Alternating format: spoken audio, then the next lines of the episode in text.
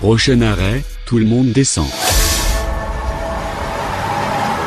On descend du bus à côté de l'école Saint-Exupéry à l'arrêt Schumann sur la ligne G. Stéphanie Lan est responsable de Laval Patrimoine.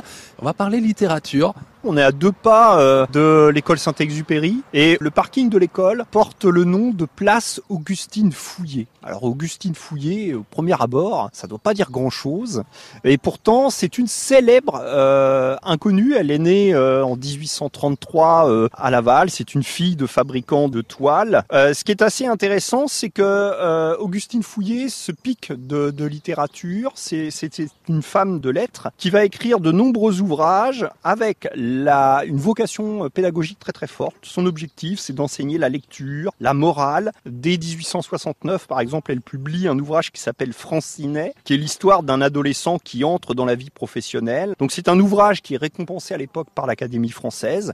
Mais ce qui fait qu'Augustine Fouillé est réputée, c'est qu'en 1877, elle va faire paraître un véritable best-of. C'est le Tour de France par deux enfants qui sera traduit dans de multiples langues, qui deviendra un manuel scolaire présent dans toutes les classes de la Troisième République et qui sera vendu à plus de 8 millions d'exemplaires. Voilà un vrai euh, succès littéraire pour Augustine Fouillé qui, on le notera, ne s'est pas fait connaître sous ce patronyme, mais sur un pseudo euh, qui était celui de Giordano Bruno. Voilà, elle avait emprunté le nom d'un homme et en l'occurrence d'un philosophe italien.